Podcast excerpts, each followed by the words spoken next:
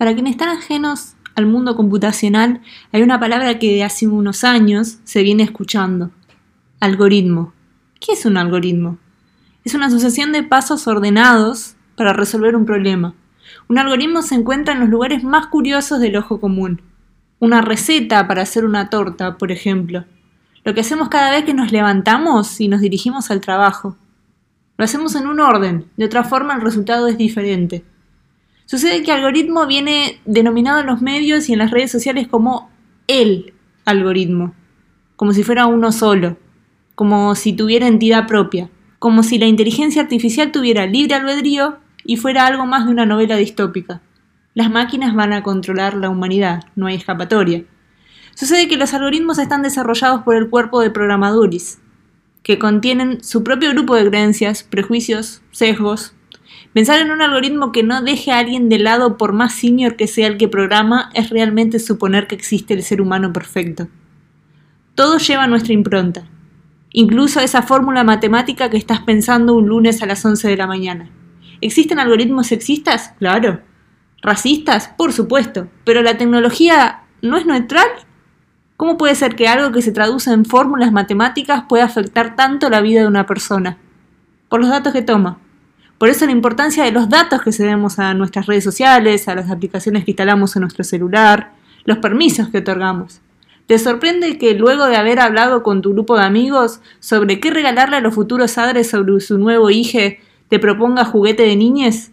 Aunque ni siquiera seas madre o padre, aunque no buscaste nada en Google. Soy Mariana Silvestro y esto es Mujeres en Steam.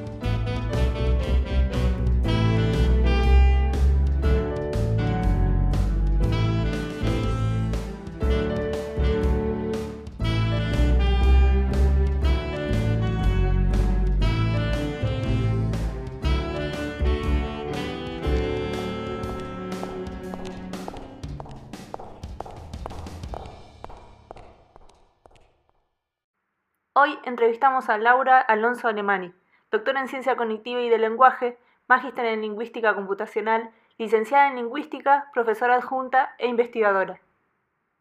Laura, mil gracias por aceptar esta propuesta. gracias a, ustedes, a vos, por, hacer esto y por darme lugar en esto. La verdad que eh, me parece súper valioso cuando, cuando hablas con con gente que, te dice, ay, me, me sirvió charlar con vos porque es otra cosa. Y digo, sí, a mí también me sirvió un montón en mi vida charlar con otra gente, ¿viste? Con gente que te, da alternativas. Pero bueno, así que... Sí, sí, sí, sí, sobre todo, digamos, en computación que está atrás de la computadora, hay que romper un poco el estereotipo este. Sí, sí, sí, o quizás dar, eh, dar más ampliar un poco la visión, ¿no? Que, sí, sí, sí. Estamos contando Gracias. Bueno, Laura, la, primera pregunta para iniciar esta, esta linda charla es eh, ¿cuándo y dónde naciste? Ah, yo, como habrán notado por el color de mis ojos, eh, no nací en Argentina. Eh, yo soy de Barcelona, de Barcelona, de un barrio. yo soy netamente de barrio, eh, clase trabajadora, em, y, nací en Barcelona en el 77, o sea que tengo 43. Eh, y, y, siempre estuve en Barcelona hasta que vine acá. Soy poco viajadora yo. Eh, y vine acá por cuestiones familiares. ¿Cuánto hace que estás acá? ¿Acá estás en Córdoba o no? En Córdoba, estoy en Córdoba y, vine directamente a la Universidad Nacional de Córdoba en 2005. Ah, en una época yo me subía a un taxi y los taxistas me decían, ¿qué haces acá? Todo el mundo se va y vos te venís. Y yo les decía, pero a mí me han ofrecido un trabajo full time en la universidad. Yo acabo de recibirme de doctora y me han ofrecido un trabajo full time en la universidad enseñando computación. Para mí es fantástico. Mi sueldo me alcanza eh, y puedo hacer un trabajo que, que me encanta, que si me hubiera quedado en Europa, habría demorado bastante más tiempo en poder acceder a ese trabajo. En cambio, acá había tanta necesidad, todo el mundo se estaba yendo, que, que, yo pude em, empezar a ejercer ese trabajo desde, tenía 28 años cuando llegué, eh, desde el ya, y, era un trabajo que a mí me encantaba. Así que, y realmente laburé un montón, o sea, había mucho trabajo para hacer, mucho, mucho trabajo para hacer. Ya, ya te argentinizaste, estás usando la palabra laburo. Bueno, bueno, sí, sí. Es que llevo 15 años acá. Es un montón. No es menor, no es menor. No es menor. Eh, ¿Y cómo, cómo, era, digamos, em, todo tu seno familiar? Digamos, esta, esta Laura que terminó siendo doctora, ¿no? Pero para ubicarnos. Sí, totalmente. Eh, mira, yo soy de una familia tipo, o sea, primera generación en la ciudad, eh, mis abuelos maternos eran del campo, pero el campo no, es, no significa en España lo mismo que significa acá. significa que la trabajaban, o sea, tenían, no tenían, eh, estaban en una granja que, que, era arrendada y mi papá era de un pueblo de, que no llega a los, a los 2.000 habitantes, también de, otro lado de, Castilla. Eh, mis padres llegan a Barcelona por la inmigración interna en diferentes momentos y bueno, son, mi papá trabajaba en una, en autopartista y mi mamá trabajaba en el negocio familiar de mis abuelos, que era un, eh, un almacén. Y ahí nacimos mi hermano y yo, ¿no? familia tipo, varón y nena, yo soy la mayor.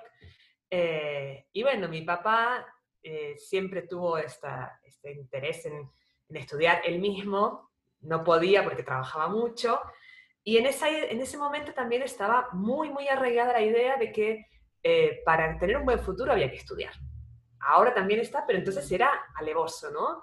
Yo nací justo el año en que se votó la Constitución. Nací yo y decidieron que había que haber Constitución. Veníamos de 40 años de dictadura, que se dice pronto, pero no se vive pronto.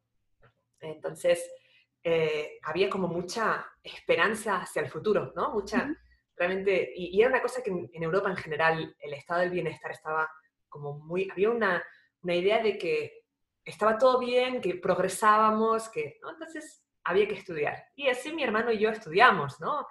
Eh, yo estudié lingüística. yo de grado, bueno, de grado y de doctorado, soy lingüista, yo estudié letras, quizás Quizás porque las chicas estudian letras, ¿no? Eso decía mi profe de filosofía del secundario. Claro, es que las chicas estudian francés y piano y los varones estudian cosas que valen la pena, ¿no? Lo decía, bien, pero le decía bien el tipo, le decía como provocativamente, como hacen los filósofos, ¿no? ¿Por qué, ¿Por qué hay tantas mujeres en letras y tantos varones en ciencias? Y eso lo dijo cuando yo ya había eh, elegido letras dije, es cierto, mm. pero a mí realmente me encanta el lenguaje. Lo que no me gusta es la literatura. Eh, y por suerte en Barcelona ya existía en ese momento una carrera que era de lenguaje, que es una cosa muy formal, muy, muy, muy formal. Estudiamos lógica, eh, estudiamos, yo qué sé, decibelios, estudiamos las propiedades sintácticas de, de los lenguajes, que son eh, que son cosas que estudian los matemáticos. Claro, sí, sí, sí. Eh, teníamos profes que eran matemáticos, profes que eran filósofos. Eh, así que yo ahí fui, fui muy feliz y ya ahí empecé como a, a separarme un poco de esta, de esta imagen de la, de la, chica sensible que hace letras, como si no fuera sensible por hacer lingüística sin la literatura, digamos, ¿no? Claro, claro. Pero siempre fue, uy, qué duro esto, ¿no? Pero bueno. Pero, pero ¿cómo llegas, digamos? Porque yo estaba, ¿no? Imaginándome, bueno, la familia, ¿no? Del campo, saliendo de la dictadura, esta idea del progreso, estudiamos, estudiemos lo que sea, pero estudiemos, ¿no? Bueno, bueno, bueno, eso de lo que sea tampoco tan así. De lo que sea, pero... Porque a mis padres les costó un poco asumir que una persona con buenas notas no estudiara una cosa como abogacía o medicina ah. o ingeniería o que estudiara, eh, en aquella época se llamaba filología, se sigue llamando, ¿no? Que es letras, que no tiene salida. Yo me acuerdo en el primer año un profe muy popular que teníamos que nos dice, en una clase de 300 personas a las 8 de la mañana, que eso no es tan común en España como acá nos dice, porque cuando salgan de acá y encuentren trabajo y se escucha desde el fondo de la clase una ola que llega, ¡Ja, encuentren trabajo! Eh, así que, bueno, no sé. hubo, un poco, ¿no? Entonces ahí un... Sí. Voy a estudiar.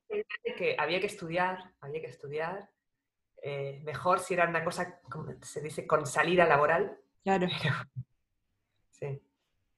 Mm. Y está bien, está bien. No, porque digamos, es como que manejo como, voy contando a medida que voy haciendo las entrevistas, hay como varias aristas, ¿no? Está la familia que dice, bueno, estudiar lo que sea, pero se estudia. Sí. Después está, ah, estudias, qué bueno. Ay, ¿por qué estudias eso? Sí, e-, era un poco, un poco así, pero no tanto. O sea, mis padres genuinamente querían que estudiáramos, era muy importante eso para ellos y nos apoyaron siempre mucho en eso, ¿no?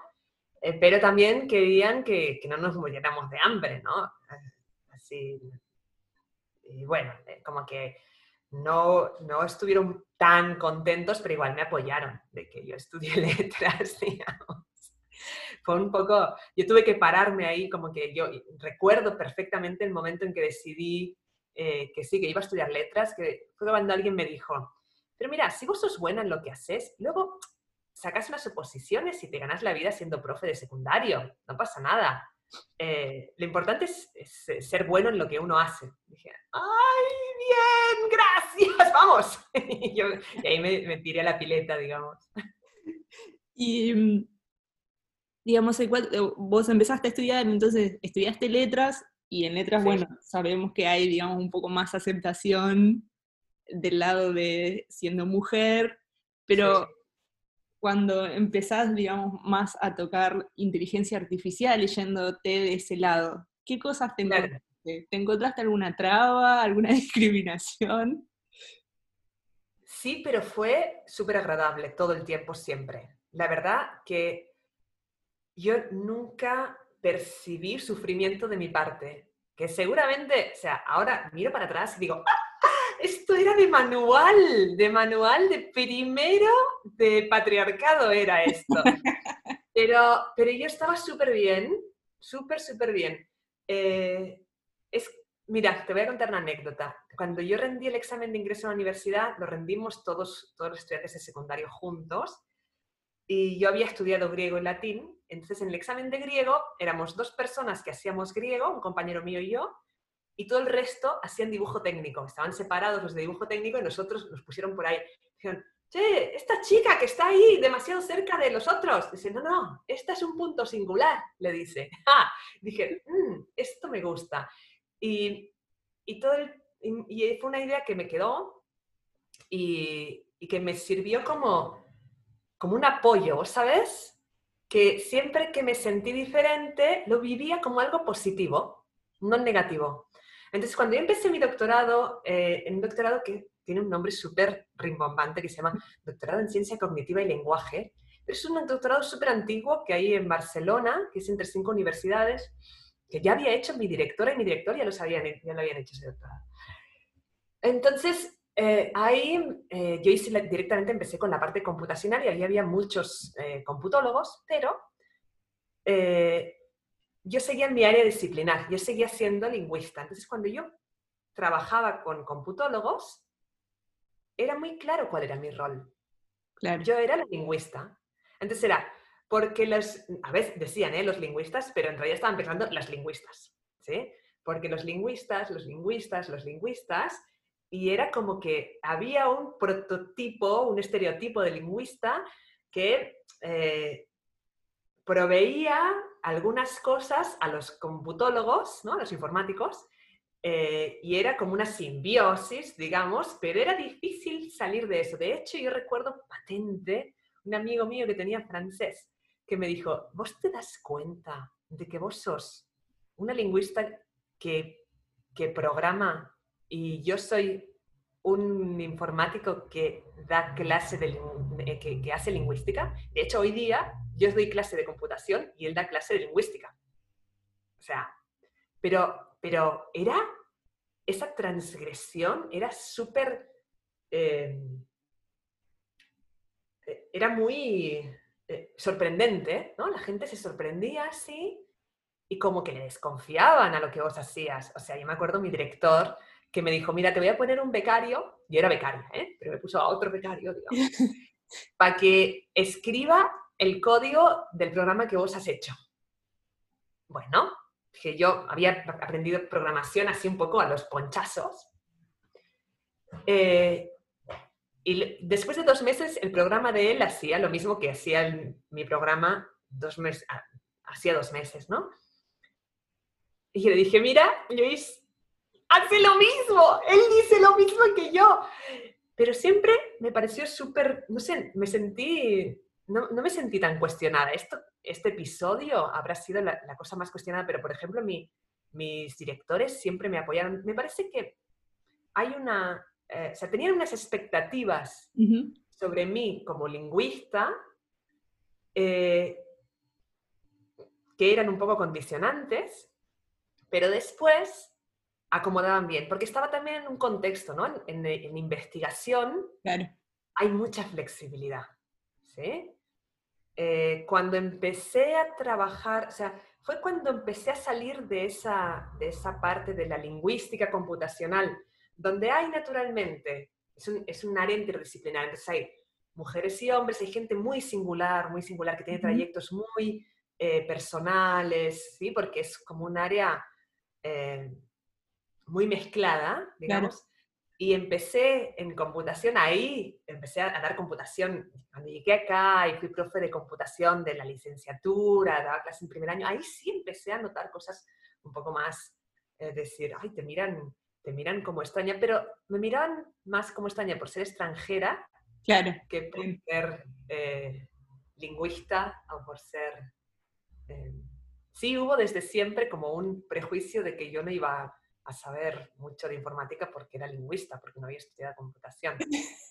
Eh, que en, cierto sentido es cierto que yo no tengo una formación de grado de computación, pero de lo mío sé bastante porque, coño, llevo 20 años haciendo lingüística computacional, ¿me entendés? Pero todavía no sabes. Vos crees que sabes, pero todavía no sabes. ¿No? Y bueno, pero, pero en general, como soy una durante mucho tiempo fui de las pocas personas que sabían de procesamiento del lenguaje natural en la Argentina, entonces eso pesaba más. ¿sí? Entonces, eh, yo he tenido este, eh, el peso de los estereotipos, pero como siempre he sido muy diferente en algunas cosas, eso siempre como que me ayudó a, sobrevivir, no sé, a, a que no me afectaran eso. Pero pero fíjate que si yo no hubiera tenido eso, me habría, me habría aplastado el estereotipo, porque el estereotipo estaba, ¿eh?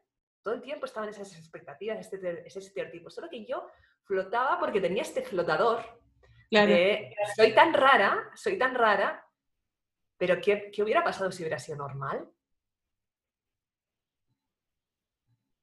¿Sabes? Eso es lo que, lo que más, o sea, muchos años estuve dando clase en primer año de computación y había muchas chicas que abandonaban porque no se hallaban, ¿sabes? Porque no se hallaban, porque esto no es para mí, porque claro, no, eh, la gente, siempre hay, eh, mujeres, ¿no? esta es una mujer que hay, mira, hay mujeres en computación, pero somos gente rara. Eh, ahora ya no tanto, ¿eh? Por suerte ahora está, está cambiando un montón y estoy súper contenta con eso.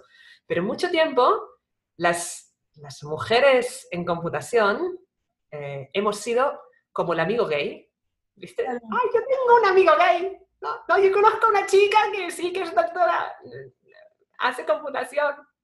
Sí, personas muy singulares yo, a mí me gusta decir esto con la Vicky Peterson, tuvimos una conversación súper divertida sobre esto. Supervivientas, son supervivientas. En mi barrio hay una peña que se llama eh, Supervivientas. somos supervivientas, ¿no? Gente que, que, nos hubieran tirado en el desierto del Afganistán y también habríamos sobrevivido. Yo en particular seguramente no, porque siempre he sido medio, medio flojucha así en la parte física, ¿no? De la parte corporal, digamos. Pero, pero sí, entonces a mí lo que, lo que genuinamente me, me preocupa y me produce, ¿sabes qué? Soledad. Me produce soledad. Es decir, ¿y las demás dónde están? No, tal cual, sí.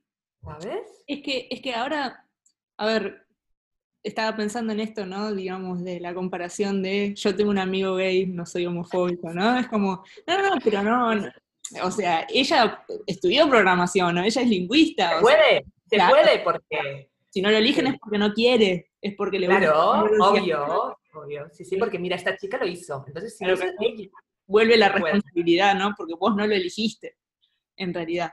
Este, Pero se van respetando las formas. O sea, no te van a decir, capaz que hoy no te van a decir, eh, no, una mujer no es buena en matemáticas, lo va a reciclar de otra manera, le va a decir, ay, bueno, pero vos tenés, sos buenas para las soft skills, pero te falta mejorar en lo técnico. ¿No? Qué raro. ni, siquiera te van, ni siquiera te van a decir, es que ni siquiera te lo dicen, es que ponen a otro. ¿Me entendés? Sí, sí. Eh, porque vos, no, vos, Sí, sí, sí. Te dicen, che, alguien tiene que encargarse de esto, ¿puedes hacerlo vos? Entonces, vos tenés una tarea y eso significa que otra tarea no la tenés vos porque vos ya tenés una tarea. Sí, sí. Y resucede esto todo el tiempo. todo el tiempo.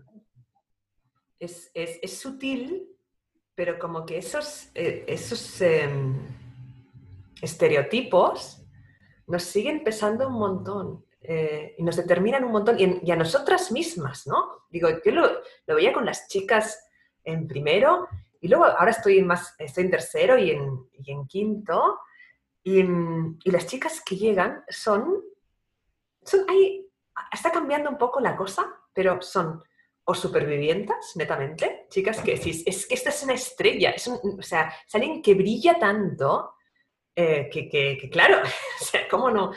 O son chicas que tienen un grupo de chicas, ¿vos sabes? Ahí es como mucho más fácil. Ahí es diferente. Es totalmente y ahí Y ahí yo te voy a decir algo. Yo llevo muchos años en este, en, haciendo computación, en investigación, lo que sea. Cuando vos lees un artículo de computación que tiene una autora mujer, en general hay por lo menos otra autora mujer cuando vos ves un grupo de investigación donde hay una mujer, en general, hay otra persona mujer o no binaria. Eh, en las chicas en las clases se suelen sentar al lado de otra chica.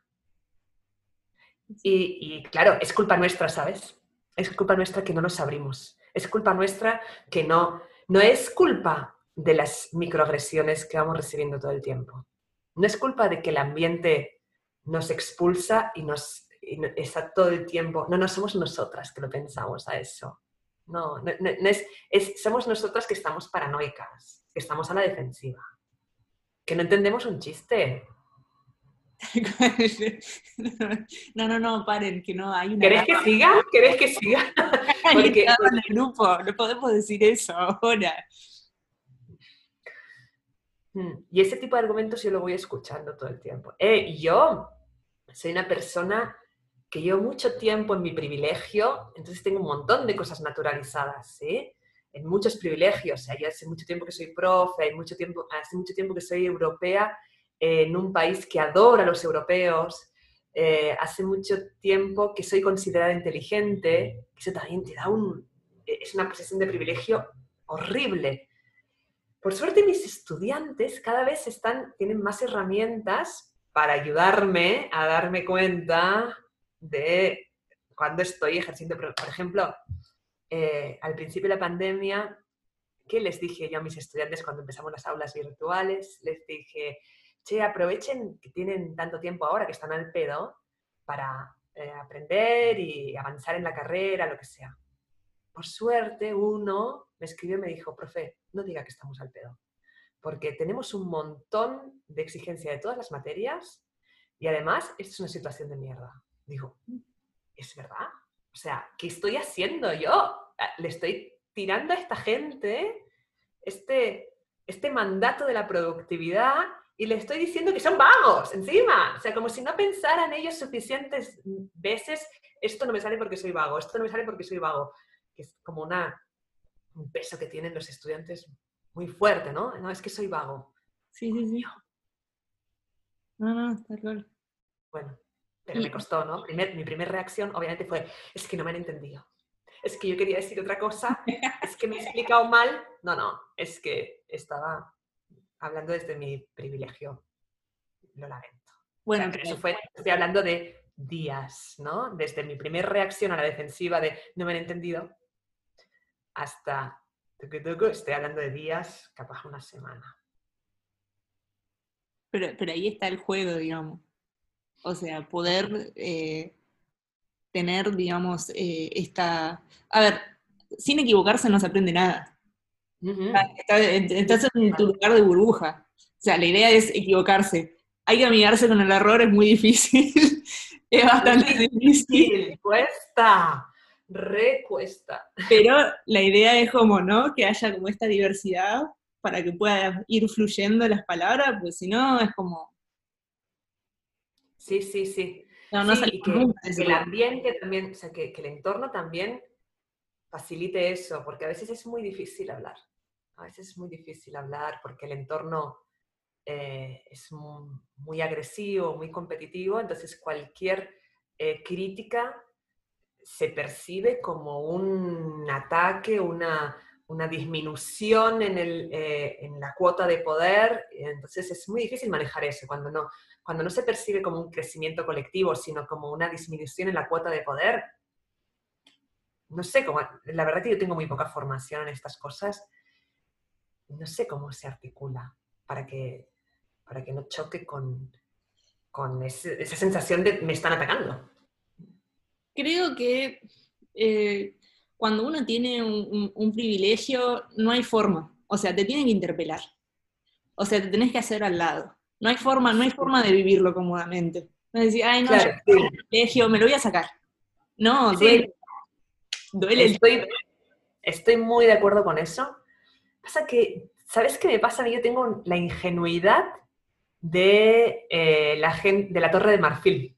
¿sí? Yo soy una persona que mucho tiempo he estado haciendo ciencia. La ciencia está un poco desconectada de la sociedad, un poco. ¿eh? Yo, yo siempre hice aplicaciones, siempre hice eh, cosas que, tenían que ver con, con necesidades eh, de procesamiento del lenguaje humano, pero, pero no deja de ser ciencia, está un poco desconectada. Entonces, para mí, en mi cabeza, me cuesta mucho eh, resignarme a que no haya una alternativa creativa, ¿viste? De decir, bueno, hay una, una tercera vía, ¿no? O sea, no es ni vos ni yo, es, es que, algo disruptivo, ponele.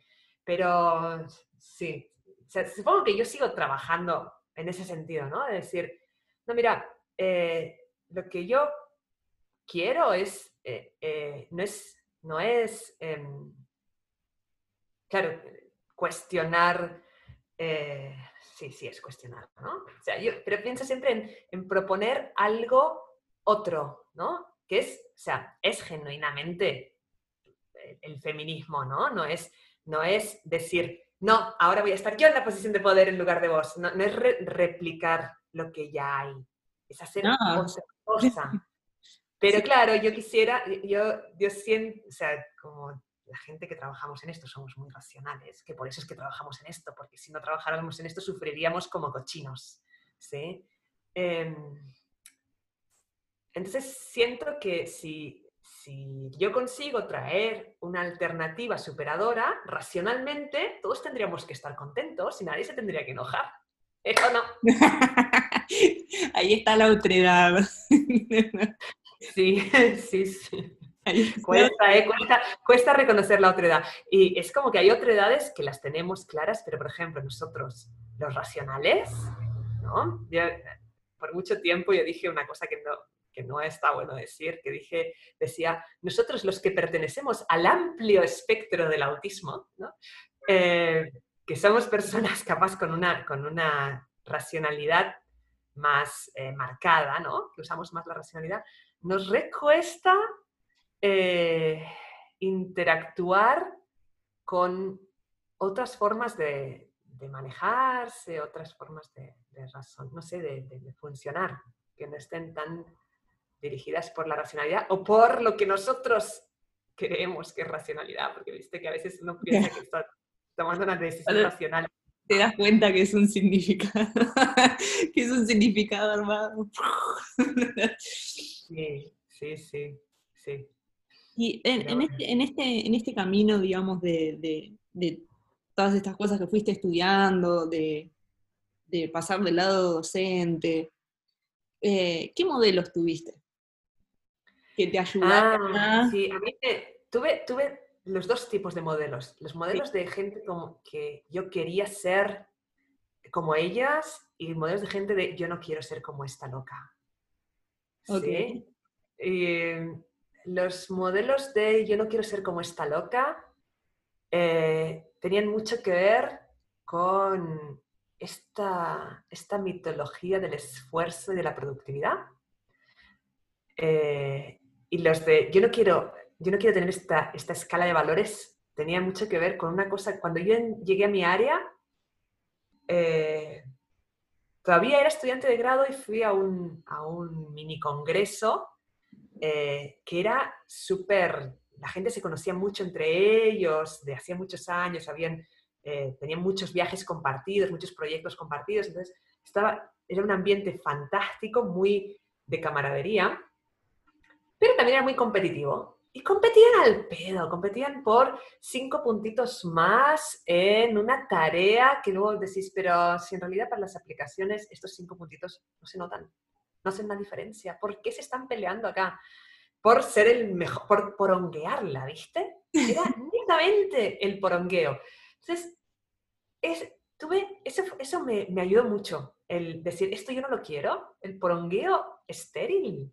Que yo entiendo, yo entiendo que, posicionarse como el referente alfa eh, tiene, te trae beneficios eh, como muy objetivos, o sea, obtenés más proyectos, te dan más financiación, los estudiantes quieren hacer su tesis con vos y no con otro. Pero no me, para mí no tenía sentido, ¿sí? Quizás porque, bueno, yo también era la, clásica mujer complaciente, entonces toda esta cosa agresividad, no me, no, me resultaba, no me proyectaba yo con eso, ¿no? No sé.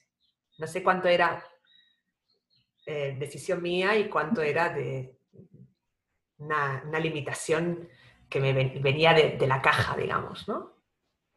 Eh, pero luego, o sea, después de descartar estas cosas de la productividad, el exitismo y todo esto, eh, yo siempre fui bastante productiva igualmente, o sea, que no mucho, tenía como una, la, cosa esta del trabajo y el esfuerzo. Me costó mucho desprenderme de eso, un montón. Y todavía, todavía me está costando, ¿eh? Todavía es algo que estoy laburando ahí. Es muy fuerte. Pero bueno, sí, es muy fuerte, es muy fuerte. Es muy fuerte. Pero estoy tratando de... Eh, es un trabajo que, vengo haciendo mucho. Eh, y luego encontré referentes positivos fantásticos. Eh, por ejemplo, encontré a Bonnie Weber, que era una señora eh, que, que había, se había dedicado mucho tiempo a mi área y que te daba consejos, se acercaba y te decía, ¿sabes qué estaría bueno? Seguramente esto de acá, porque está bueno lo que estás haciendo, pero me gustaría más otra cosa. Tenía una, una, una en su página web, una página de citas, ¿no? De eh, sabidurías, digamos. Y tenía cosas así como, eh, una de las que siempre digo yo al principio de, mis cursos es que los hombres y las mujeres son iguales, pero hay tres áreas del conocimiento en, que, las que no se puede negar que los eh, referentes son netamente hombres, o sea, que, que son la moda, la peluquería y la cocina. Y dije, ay, sí, bueno, y había muchas cosas, como una persona muy empática, en una época en que todavía no se hablaba tanto de la empatía, ¿no? Una persona, una referente del área, una persona que tenía todo, todos los proyectos, que estaban en roles eh, súper decisivos, pero era empática y era generosa con su empatía. Esa idea de la generosidad me caló súper profundo. La generosidad creo que fue una de las cosas que más, eh, que más deseé tener siempre. O sea, a partir de conocer a esta gente, ¿no? También estoy trabajando con un filósofo, un señor grande, y al final de mi tesis, que fue una persona que mis directores me ayudaron siempre muchísimo, me bancaron en todas, eh, o sea, pero la tesis doctoral, todas las tesis, ¿eh? tienen una componente psicológica dura, que es como, cuesta eh, decidir que, que, bueno, que la renunciar a la perfección, ¿no? Cuesta. Y este tipo me ayudó mucho en el último tramo de mi tesis. Y, era muy generoso sin, sin buscar. Es como eh, ayuda desinteresada, ¿no? Es como... Y, y, el interés genuino en lo que uno está haciendo. ¿Sí? Por sí mismo, por la cosa misma no porque alguien te diga, te dé unas unos aplausitos ni nada por el estilo. También mi profe de antropología lingüística me dijo una cosa que, que siempre la revisito y cada vez la, la, siento como más profunda. Me dijo, eh, no hay nada que te haga más eh, esclavo que los aplausos. Uf, el reconocimiento. Claro, Sí, y ahora lo tenemos re claro, pero yo te estoy hablando de hace más de 20 años. Visionarios. visionarios. Sí, sí, es una persona. Antes de, digamos, de la lógica de las redes sociales. Exacto. Sí, sí, sí. No, no, había, no teníamos celulares. sí. Eh, y eso me ayudó mucho a no ser tan dependiente de la aprobación, de la aprobación en general. Y así como no me ayudó en mis relaciones afectivas, que eso ha sido una cosa mucho más larga, sí me ayudó en mis relaciones profesionales. Y fue un buen comienzo, fue un buen comienzo para, para eh, sustituir el reconocimiento por la empatía. Claro. Sí, sí, Eso para mí fue, y es una cosa que yo trato de hacer con mis estudiantes, vos sabés, decir, bueno, eh, siempre les digo, el resultado de un doctorado no es una tesis doctoral, es un doctor.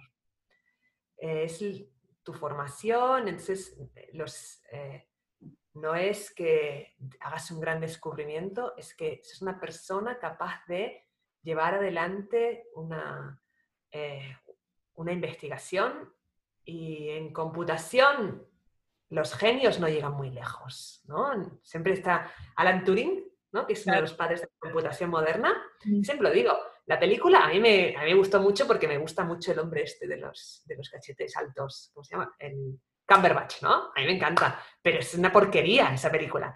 Eh, porque lo presentan a Turing como yo, yo, yo, yo, yo, yo hago las cosas solo y a mí aparte, y no sé qué. Turing es una persona que en ese momento, habrá sido los años 30, sí, más o menos. cuando descubrió que había un tipo en Estados Unidos que estaba trabajando en lo mismo que él, se agarró un barco, se fue a Estados Unidos, un británico que agarró un barco, se fue a Estados Unidos y estuvo dos años en Estados Unidos laburando con ese tipo.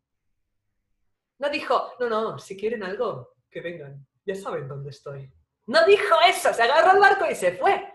Encima, ¿Entendés? claro, no, no, encima que eh, la, es la- un genio, es un la genio. forma de transmitir la historia, o sea, y todo lo que le vino después. el- el- Sí, sí, y es un genio, ¿no? Eh, muchas veces nos pasa que en computación tenemos esta idea del genio, del hacker, que hace la cosa él solo. Se le ocurrió algo Minga, sí, ahí va, sí. Pero eh, si vos querés hacer algo realmente con impacto, realmente grande, no lo puedes hacer solo.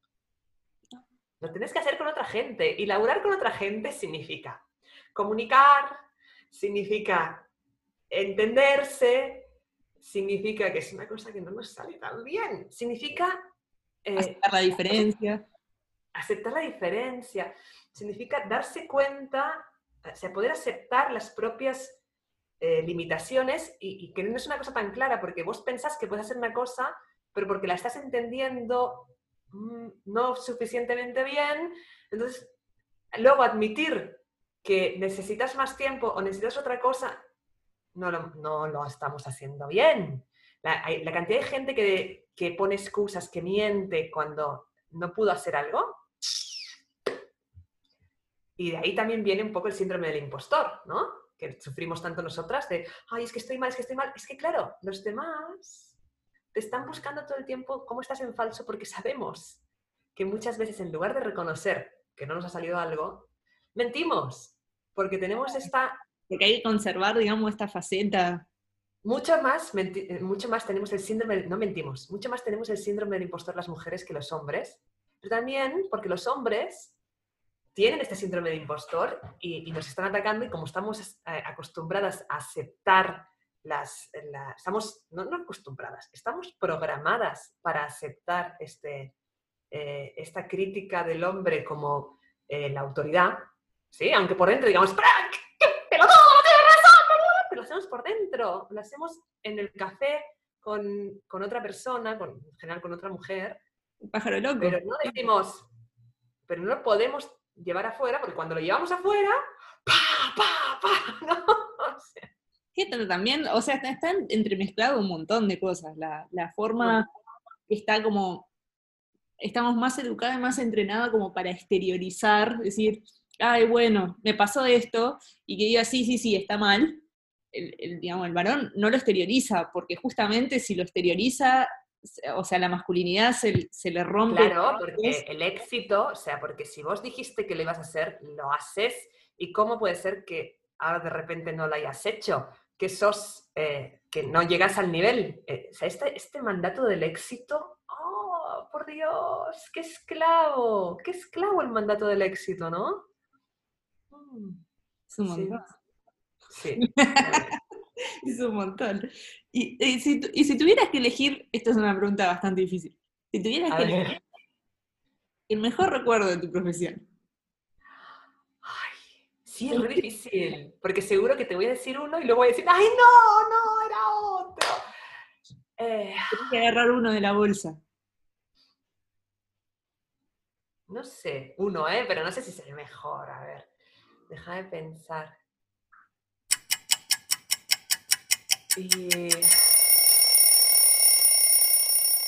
Mira, yo me sentí muy bien. Yo du- durante mi tesis sufrí bastante, porque tenía muchas cuestiones yo personales, psicológicas, ¿no? Eh, La tesis cuál, la doctoral siempre la de doctorado, la de doctorado. Y, mm, pero en un momento me crucé con, con un investigador, con otra persona que estaba haciendo su tesis en Edimburgo, que era muy capo. De hecho, ahora es una de las personas de referencia en ética e inteligencia artificial. Trabaja en Google hace muchos años y, bueno, Google está desarrollando un departamento de esto y él trabaja ahí. Eh, y, está- y trabajamos exactamente en lo mismo, él en su tesis y yo en la mía. Pe- Pero él estaba años luz de lo que, o sea, eh, lo que llegó a ser él. Estaba años luz, o yo pensaba, yo si quiero llegar a ser lo que está haciendo él, necesitaría otros eh, tres años, ¿no? Y, y hablaba conmigo y podíamos hablar de lo que estábamos haciendo como pares. En ningún momento me dijo, esto que estás haciendo es una boludez. Pero tampoco fue amable. Me dijo, sí, leí este trabajo tuyo que hiciste y me pareció que estaba mal. Eh, ¿Cómo pensás eh, con eso? Digo, ah, sí, sí, yo estoy de acuerdo en que estaba mal. Sí, sí. Bueno, ¿y, y ahora en qué estás trabajando? Re bien. Eh, y eso me pasó en algunas, como dos veces más durante mi doctorado, de encontrarme con gente que decías, me podría mirar así en plan, pero ¿qué haces? ¿Qué estás haciendo? ¿No? Y en cambio, como que compartíamos un interés muy profundo por lo que estábamos haciendo y eso superaba todo. Y, eso me, encantó. Me acuerdo un reviewer que hizo una, revisión de pares de los artículos, ¿viste? La revisión ponía, eh, this is very, eh, a, very cogent analysis. Y digo, ¿qué quiere decir cogent? Le pregunté a un amigo mío, un filósofo, le digo, ¿qué quiere decir cogent? Y me dice, es como, es como cuando alguien entendió bien, como es, cuando es la, la posta, ¿viste? No me lo dijo así, me y, y eso fue una, sensación de euforia, como, como, o sea, droga dura. Posta que, que estuve con, con, como si me hubiera drogado días. Y como... Y también con... Momento de Cada vez que me encontraba con Ben era esa sensación de, qué bueno esto, ser parte de esto, aunque yo no lo haga tan bien como él, aunque yo no avance tanto como él, pero somos parte, o sea, esa sensación de, de, comunión con el universo. ¡Ah! droga dura, posta, posta droga dura. Sensación para mí es orgásmico.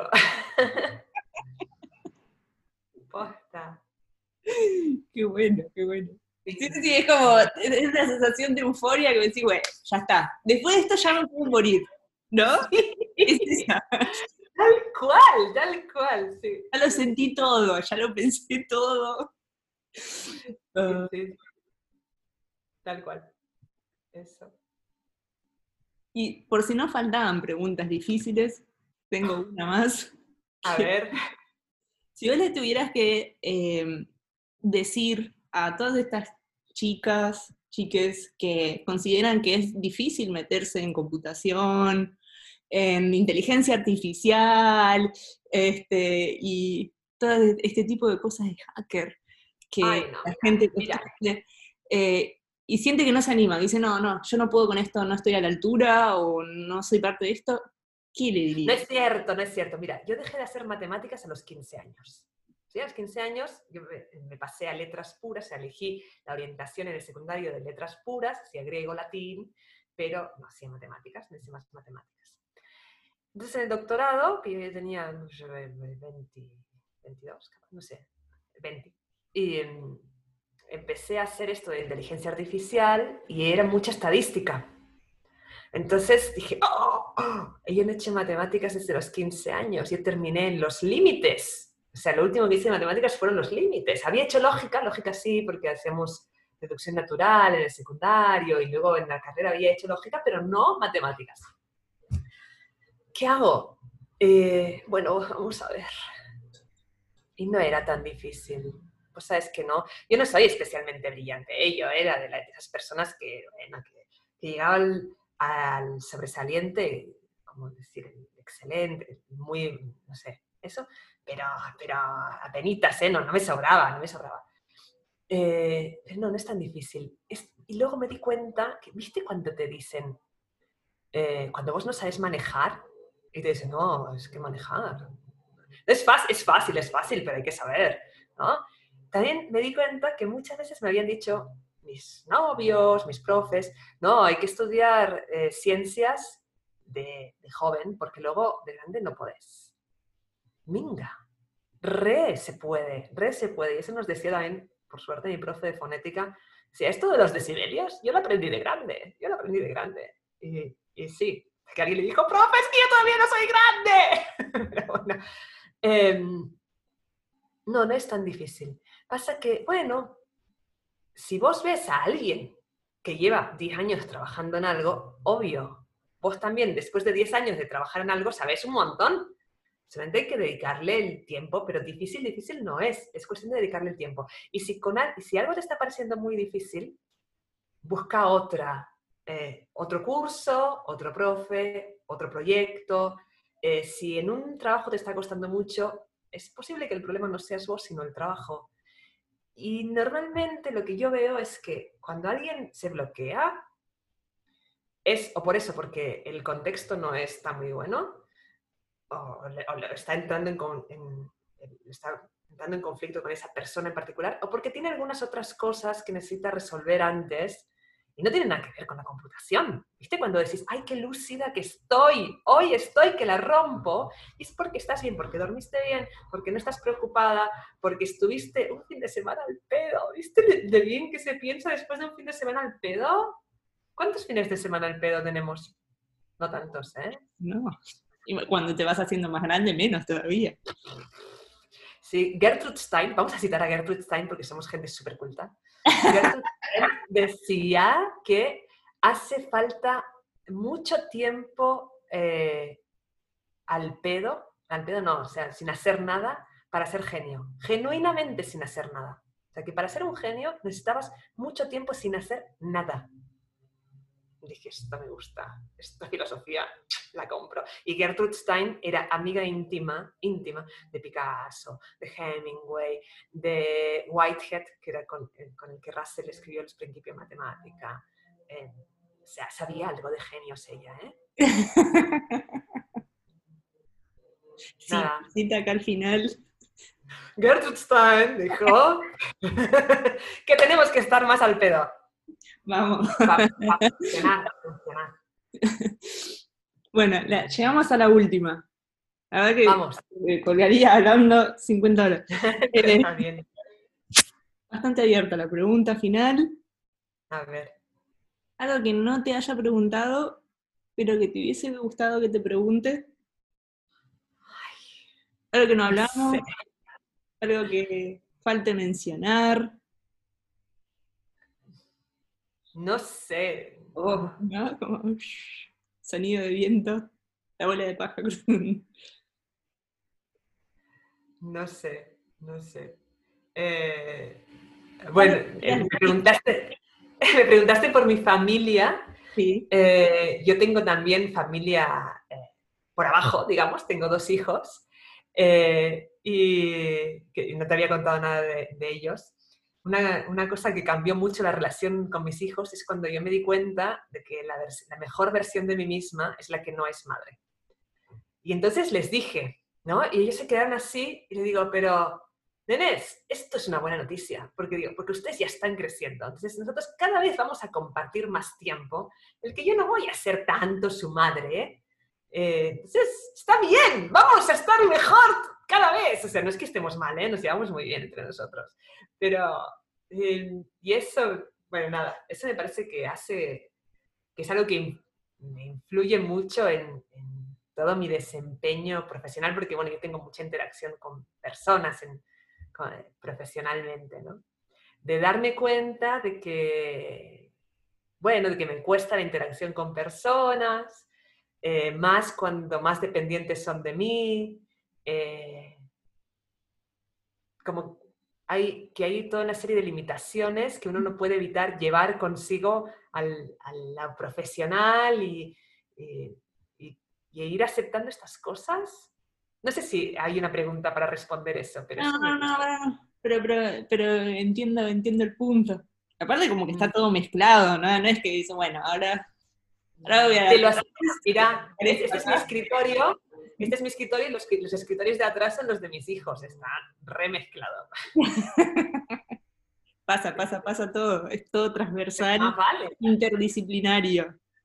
Hijos, profesión, computación, lingüística, profe. tal cual, tal cual. Bueno, Laura, te agradezco enormemente todas las cosas que estuviste contando. La verdad, muy te agradezco esta oportunidad de charlar y cosas que ni me las acordaba, ¿sabes? Gracias por, por llevarme este paseo. El paseo de tu vida. sí.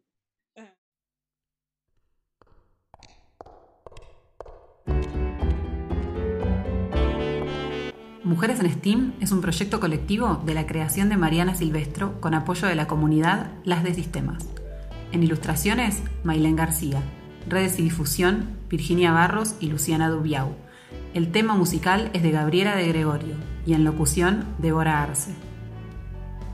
Podés seguir las notas completas en Medium, barra Mujeres en STEAM y barra Las de Sistemas. Las entrevistas completas las puedes ver en YouTube en el canal barra Mariana Silvestro y barra Las de Sistemas. Corre la voz, avísale a tus amigues. Nos reencontramos en el próximo episodio.